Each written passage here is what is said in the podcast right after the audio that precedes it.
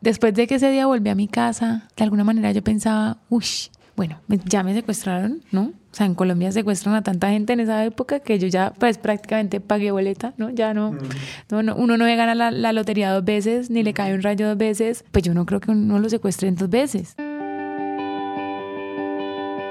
Hola a todos, yo soy Juan Pablo y esto es Emprendete, pero esta no es una historia de emprendimiento. Y esta tampoco es una forma diferente ni disruptiva de empezar un episodio. En serio no es una historia de emprendimiento, pero está aquí porque en serio es una historia que quisiéramos contar.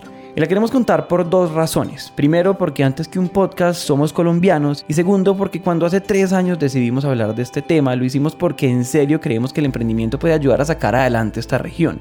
Y si de vez en cuando podemos usar este espacio para decir algo en esa materia, lo vamos a hacer. Ayer en Colombia nos levantamos con la noticia de que algunos excomandantes de las FARC volvieron a las armas. Y eso además de ser muy triste para todos, ha generado un ruido y un montón de comentarios donde sin colores políticos quisiéramos recordarles que la historia del mundo no es una historia de buenos y de malos, sino primero una historia de personas.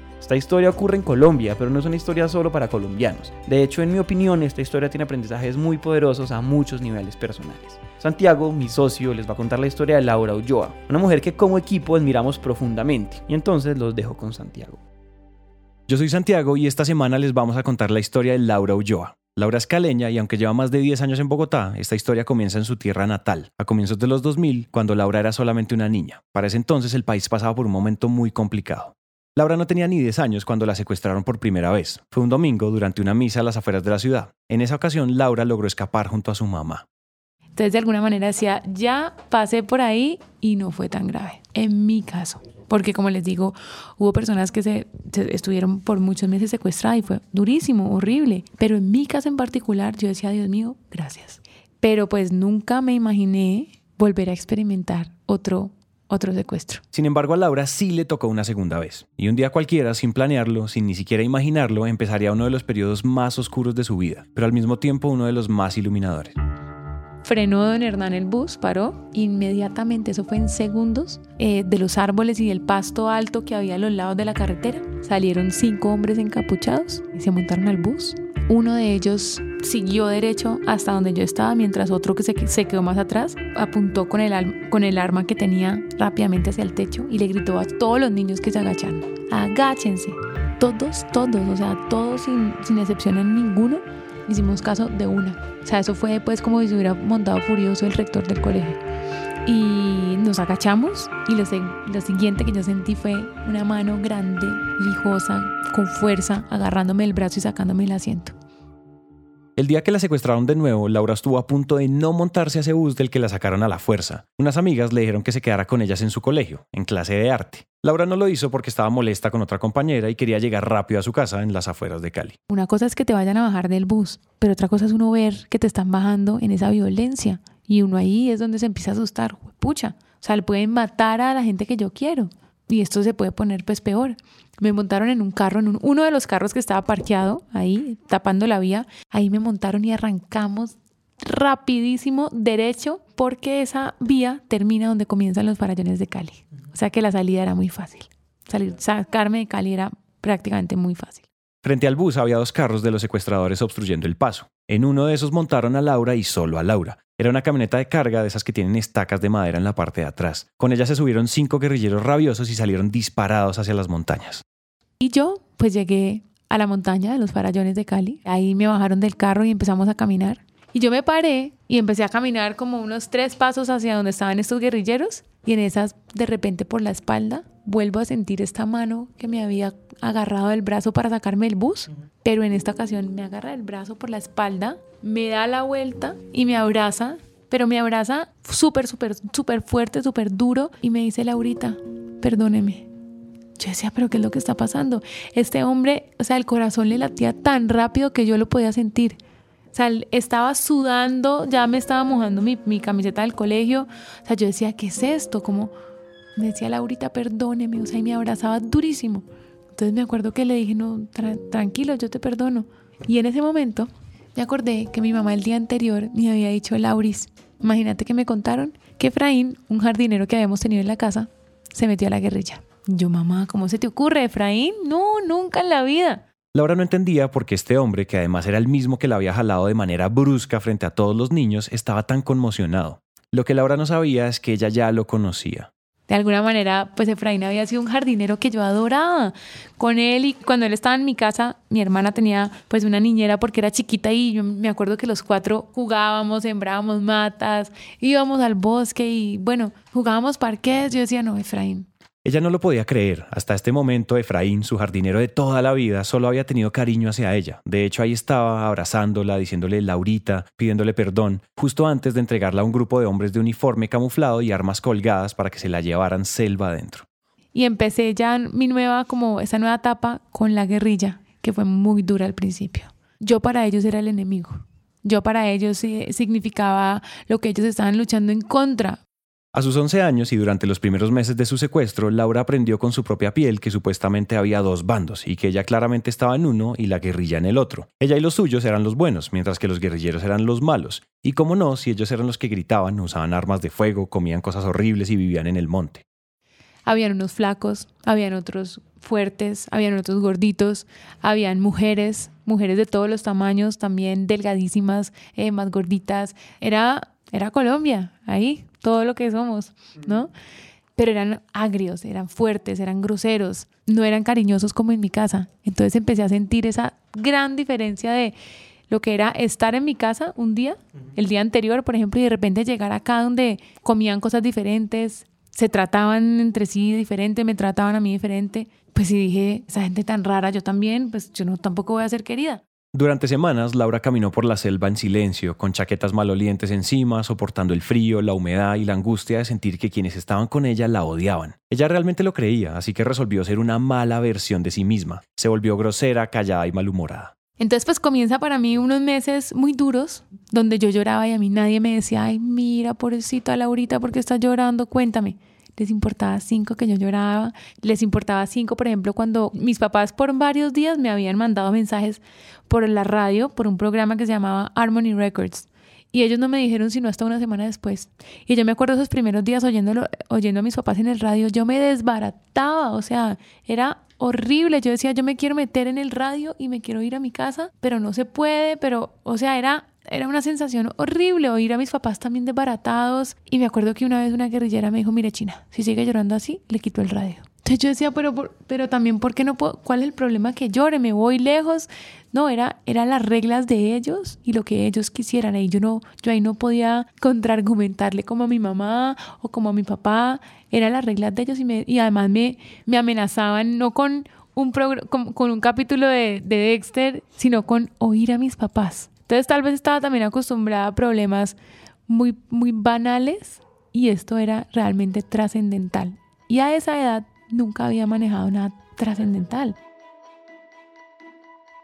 Sin embargo, eso era insostenible para ella, pues como nos lo dijo más adelante, nadie es la peor versión de sí mismo, o por lo menos no lo es todo el tiempo. Ella sabía que en el fondo no era así, que dentro de ella había humanidad y supuso que dentro de los guerrilleros algo de eso debía quedar, así que decidió conscientemente cambiar. Pues yo creo que lo que me hizo ser, dejar de ser la peor versión de mí misma fue la necesidad. La necesidad de, socializar y la necesidad de ser yo.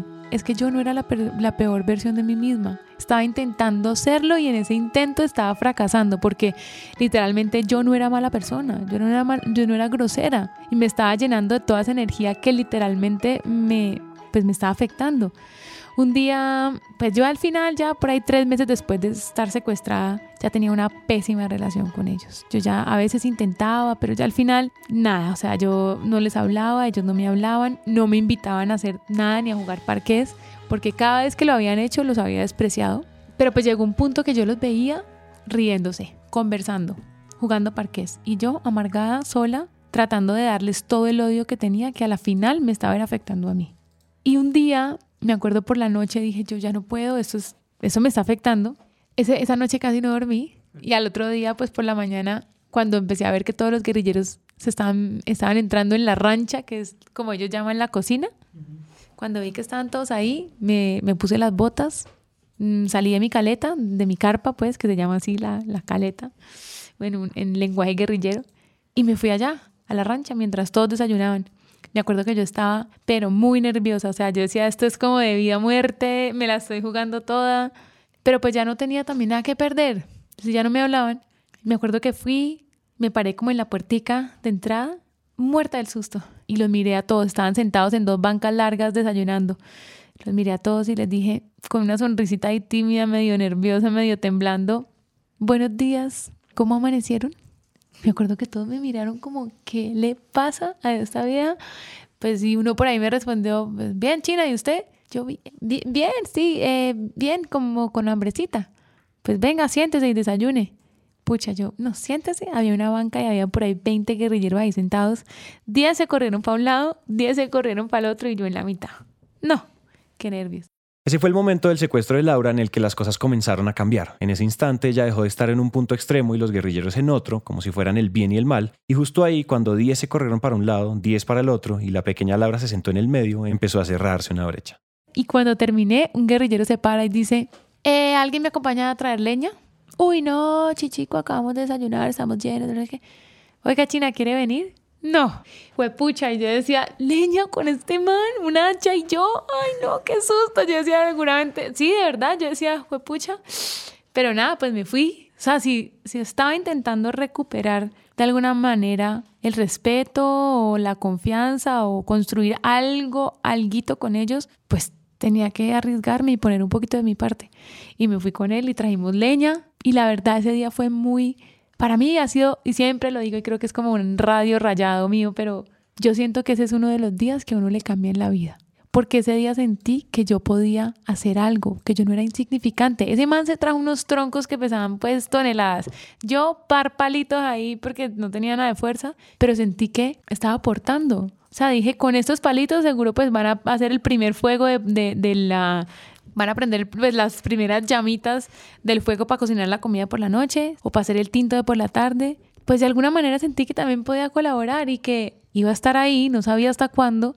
Tenía que intentar pues hacer de ese tiempo el menos peor de todos. Lo interesante es que eso sí resultó. Cuando Laura dejó de pensar en todo lo que extrañaba de afuera y comenzó a mirar con otra cara a quienes la rodeaban, las cosas comenzaron a volverse más fáciles, al tiempo que descubrió una realidad que hasta el momento permanecía oculta para ella y empezó a pasar un proceso muy lindo y fue que con el tiempo, ya como que con las pistolas abajo, como dicen, empezamos, empezaron esos dos mundos pues como a conocerse. O sea, es que éramos, éramos, o sea, somos colombianos, pero los mundos en los que hemos vivido, los entornos nos hacen completamente diferentes en muchas cosas. Y con el tiempo fuimos abriéndonos esos mundos y fue muy chévere poder que ellos me preguntaran a mí sobre mi vida, sobre, por ejemplo, cómo era tener dos papás casados sobre cómo era ir al colegio en bus. Pelados que no habían tenido la presencia de su papá, que no habían tenido la presencia de sus papás y los había criado su abuela materna o su abuela paterna.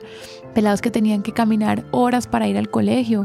Eh, me preguntaban que qué comíamos en mi casa, que cómo era montar en escaleras eléctricas. O sea, temas que en ese momento, claro, yo era chiquita, yo decía, estos manes están, pues, tan chistosos. Claro, a medida que fui hablando con uno y con el otro y que muchos me preguntaban cosas similares, fui entendiendo que era pues una generalidad entre ellos y que lo mismo cuando yo les empecé a preguntar cosas de su vida, lo que me encontré fue con cosas que tal vez no debía haber preguntado o con una realidad tan dura que ni siquiera me imaginaba que existía. Eran historias de violencia doméstica horribles. Sí, claro, a mí me pegaron mis nalgadas chiquitas, sí, a mí me castigaron, pero a mí no me rompieron un brazo, a mí no me quemaron con una plancha, a mí no me pegaron con un cable. O sea, cosas que yo decía, no, no, no, o sea, mi mamá a veces se pone furiosa, pero uy, no la tuya. O sea, una guerrillera que era súper dulce conmigo, era muy, muy querida, se preocupaba mucho por mí. Un día en estas conversaciones, pues yo le pregunté, Tati, contame, ¿vos por qué te viniste a la guerrilla? O sea, ella era la enfermera. O sea, yo le dije, vos sos súper inteligente, enfermera, sos, o sea, súper capaz. Cuando le pregunté eso, me acuerdo que ella se quedó mirándome y se le aguaron los ojos. Y me dijo, ¿tú sí quieres saber por qué me vine a la guerrilla? Yo sí, pues me dije, mira, yo me vine a la guerrilla porque mi padrastro abusaba de mí. Y se le aguaron los ojos, pues yo me quedé mirándola fijamente, pero en ese momento yo dije, ¿qué significa eso? O sea, y esto es para decir la distancia que había. O sea, cuando ella tenía mi edad, había sido abusada yo no sé cuántas veces. Yo ni siquiera sabía eso qué significaba. Yo ni siquiera sabía que a una persona la podían abusar, eso cómo funcionaba, eso. O sea, yo había tenido una niñez que probablemente ella no había tenido. Laura entendió muy pequeña que no todos tienen las mismas cosas, las mismas experiencias, las mismas vidas. No todos veían el laboratorio de Dexter cuando pequeños, no todos desayunaban cereales azucarados porque sí. De hecho, no todos tenían siquiera una familia que les diera cariño, amigos del colegio o una casa grande donde vivir tranquilo fuese posible. Una vez lo comprendió, Laura empezó a desarrollar una empatía tremenda, la suficiente para sentirse tranquila con sus secuestradores, con todo lo que eso implicaba, incluso en las fechas especiales como Navidad o Año Nuevo, cuando organizaban sus propias fiestas. Que fue el 24 de diciembre. No sé si fue, a veces me confundo y no sé si fue exactamente el 24 o fue una novena. Bueno, en fin, algo así. Y resulta que sonó Pedro el Escamoso la canción. bueno, fue Pedro el Escamoso o el, o el Hijo de Tuta. Creo que era el Hijo de Tuta que era, bueno, era, estaba, era canción de moda, canción de sembrina de moda en el momento. Y entonces, bueno, pues nada, había, habían hecho una fiesta, habían traído yo no sé cuántas botellas de whisky de un camión que habían atracado, eh, lechona, todo tracadito, ¿no? O sea, nada comprado, no, o sea, yo les decía que, bueno, creo que por agua, agua viene, por agua se va y se burlaban de mí, pero, ay, pero yo creo que sí es cierto. Y en esas empieza la canción y un guerrillero que se llamaba Miguel me dice, camine China, vamos a bailar. Y me paro yo y comienzo a bailar el hijo de tuta feliz de la vida, 11 años. Pero pues caleña, uno desde chiquito allá baila, ¿no? Con el papá, con el tío, con la mamá. Y comienzo a bailar y en ese momento me entra, no sé, pasa, habrán pasado 5 segundos, 10 segundos, con una sonrisa así yo de oreja a oreja y de repente me entra un desasosiego se me borra completamente la, sonrisa, paro de bailar, le digo, Miguel, qué pena, yo no puedo hablar contigo y me voy corriendo a mi caleta. Y llego allá y me pongo a llorar, a llorar, a llorar. Y yo decía, ¿cómo puedo estar yo bailando en este momento si mi mamá y mi papá, mi familia deben estar desbaratados y yo acá feliz bailando el hijo de tuta? Sí, me sentí súper culpable de, de, de haber sentido esa felicidad. Y me acuerdo que por ahí unos dos días después yo pensaba, bueno, pues sí, o sea, mis papás deben de estar súper tristes, igual yo también estoy triste, yo también me quiero devolver, pero tengo que tratar de ser feliz en estos meses, o sea, en este tiempo, aunque estoy triste, cuando se me abra la oportunidad de ser feliz, tengo que agarrarla. Y también eso es algo que hoy en día siempre lo digo, generalmente nos han dicho, ah, no, no, no, estamos pasando por un momento muy triste, cara triste, todo de negro, nadie del y no sonríen. Y resulta que la vida es tan cortica y la vida es tan linda que entre más podamos sonreír, incluso en los momentos más difíciles, eso es una ganancia que no tenemos cómo pagarla para nosotros y para la gente que nos rodea. Entonces empecé a entender eso y empecé a decir, bueno, entre yo más bien esté, más contenta yo esté, más positiva yo esté, pues mejor voy a volver.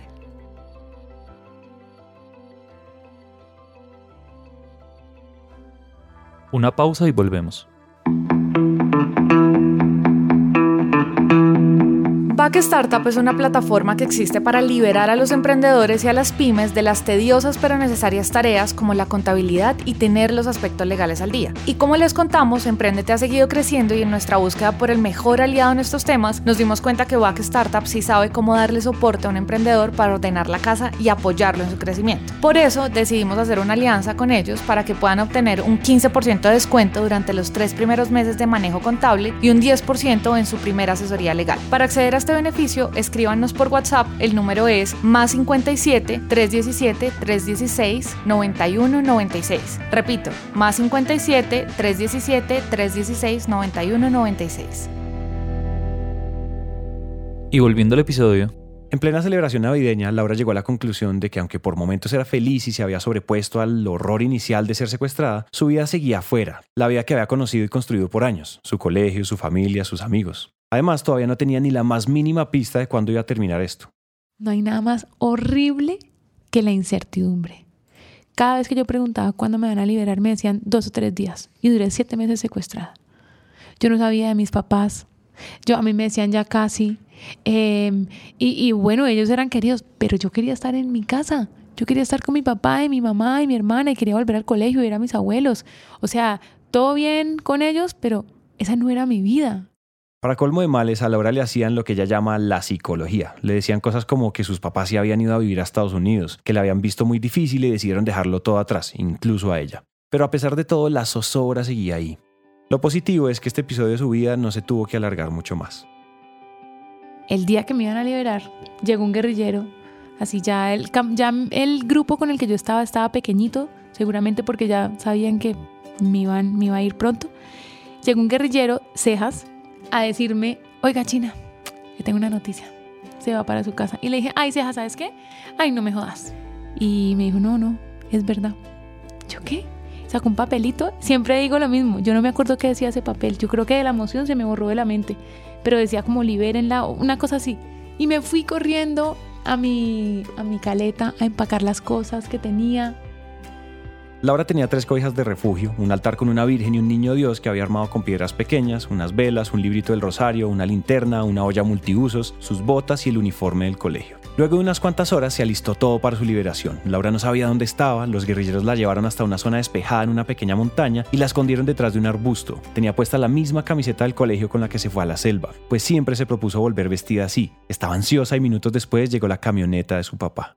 Y en ese momento apenas vi la camioneta que llegó, había por ahí todos los 15 guerrilleros estaban parados en la, bloqueando la vía, esperando pues que llegara el carro. Y en esas llegó mi papá y uno de los guerrilleros Cejas, el comandante de, ese grupo, me gritó, ¡ah, China! Y entonces ahí me acuerdo que salí corriendo por esa montañita abajo. Mi papá abrió la puerta del carro y pues nada, nos abrazamos. Y fue un momento súper especial porque después de todo ese, tiempo es como esos abrazos que uno siente que ya se acabó todo. Como que ya pasó, o sea, no sé, es como cuando uno se mete en una casa embrujada y sale y, no sé, está la mamá o se, no sé, es o una montaña rusa y fue pucha y uno siente que se va a morir y después se baja y la mamá o el papá uno lo abraza. Ay, y uno como que ya, ¿no? Y yo sentí eso, yo dije, ya se acabó todo, ya, ya, ya volví. Cuando yo me despedí de, todos los guerrilleros, pues no solamente ellos tenían lagrimita en sus ojos, yo también. Y no significa que por eso yo no me quería ir. Yo estaba feliz de irme a mi casa. Era lo que quería desde el día uno de haber estado secuestrada.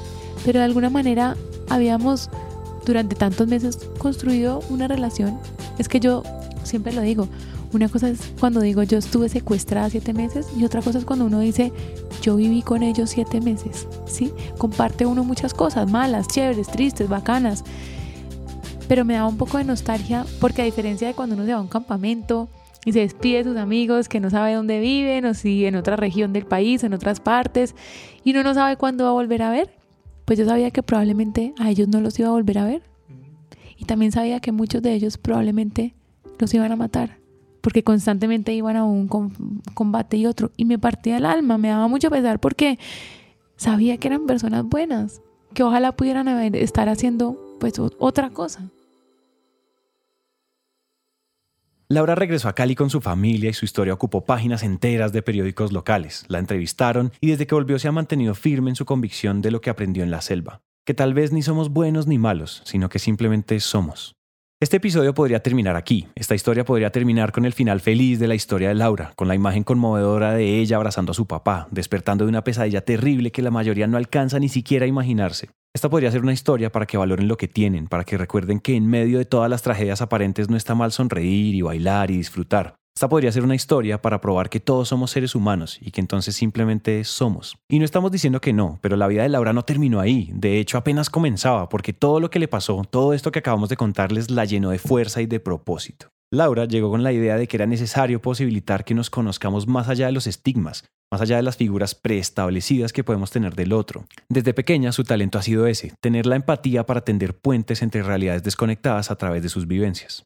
Estudié ciencia política cuando me gradué del colegio porque sabía que lo que quería era conocer mejor el conflicto armado en Colombia.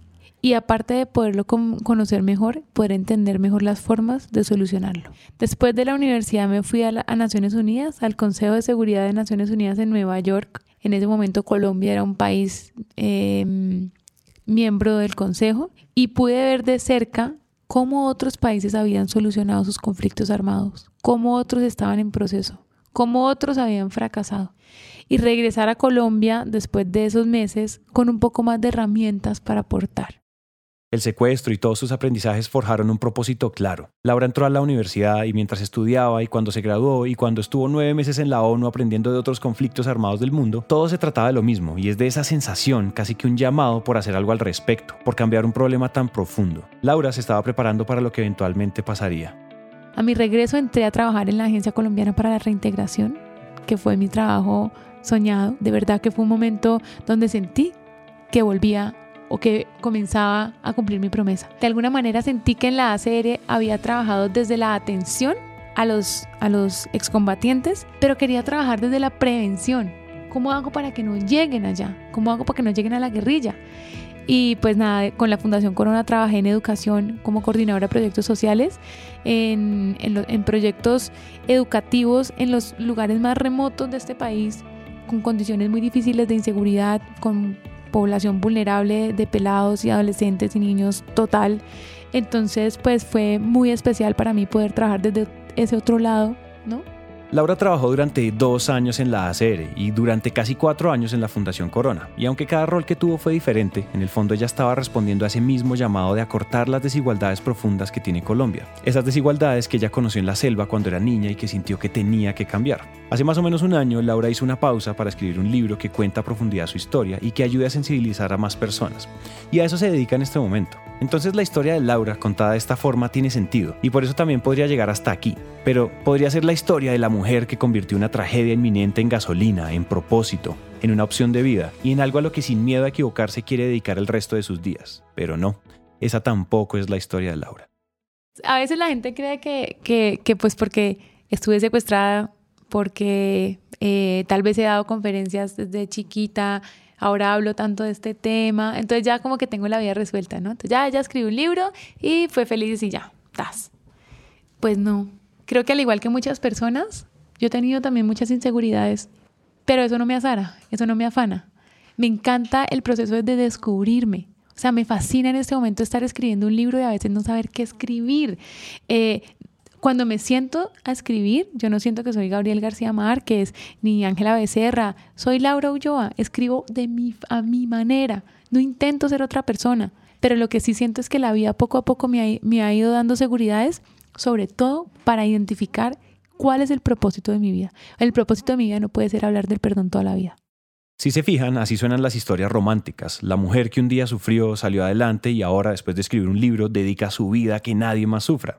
Y de ninguna manera estamos diciendo que esas historias estén mal. Esas historias son de admirar, de aplaudir y de quitarse el sombrero. Solo estamos diciendo que no son necesariamente así. 17 años después de su secuestro, Laura considera que le queda mucho por hacer y que es tiempo de tener nuevas experiencias y de trazarse nuevos propósitos. El libro, de hecho, es posiblemente una forma de cerrar un ciclo. Ese va a ser el libro de una parte de su vida, pero no de toda. Para ella aún faltan un montón de retos nuevos y eso está bien.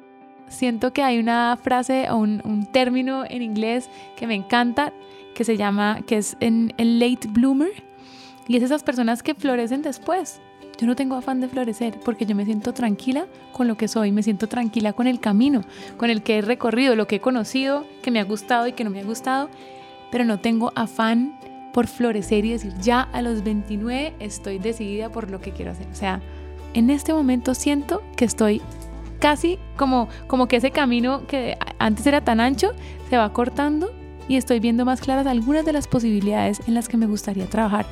Por ejemplo, me fascina escribir y estoy haciendo eso. Todos tenemos una historia y esa historia indiscutiblemente nos define, pero no nos obliga ni nos encasilla. Laura podría hablar de reconciliación toda la vida y está bien, y podría no hacerlo y también está bien. Si yo llevo 20 años siendo un gran abogado, o un gran profesor, o un gran médico, o un gran emprendedor, podría hacerlo durante los siguientes 20 y está bien, y podría cambiar y también está bien.